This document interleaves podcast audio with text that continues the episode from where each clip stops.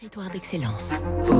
Donnons l'envie d'entreprendre au cœur des territoires. Avec la Banque Courtois, une banque du groupe Crédit du Nord. Fabrice, il fait doux, mais l'hiver est toujours là. Est-ce qu'on a, vous avez de jolis radiateurs électriques? Rendez-vous avec une vieille entreprise spécialiste du chauffage. La marque a 90 ans. Thermor, créé en 31, est toujours installé à Orléans, leader français des radiateurs et des chauffe-eau électriques.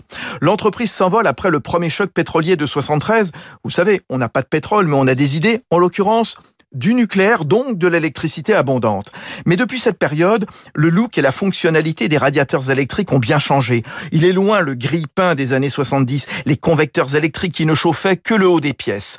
Aujourd'hui, les radiateurs sont design, en couleur, avec une esthétique qui se fond dans le style de chacun, économe en énergie, et bien sûr dans ce contexte, pilotable à distance, intelligent, repérant par exemple une personne dans une pièce pour adapter la température.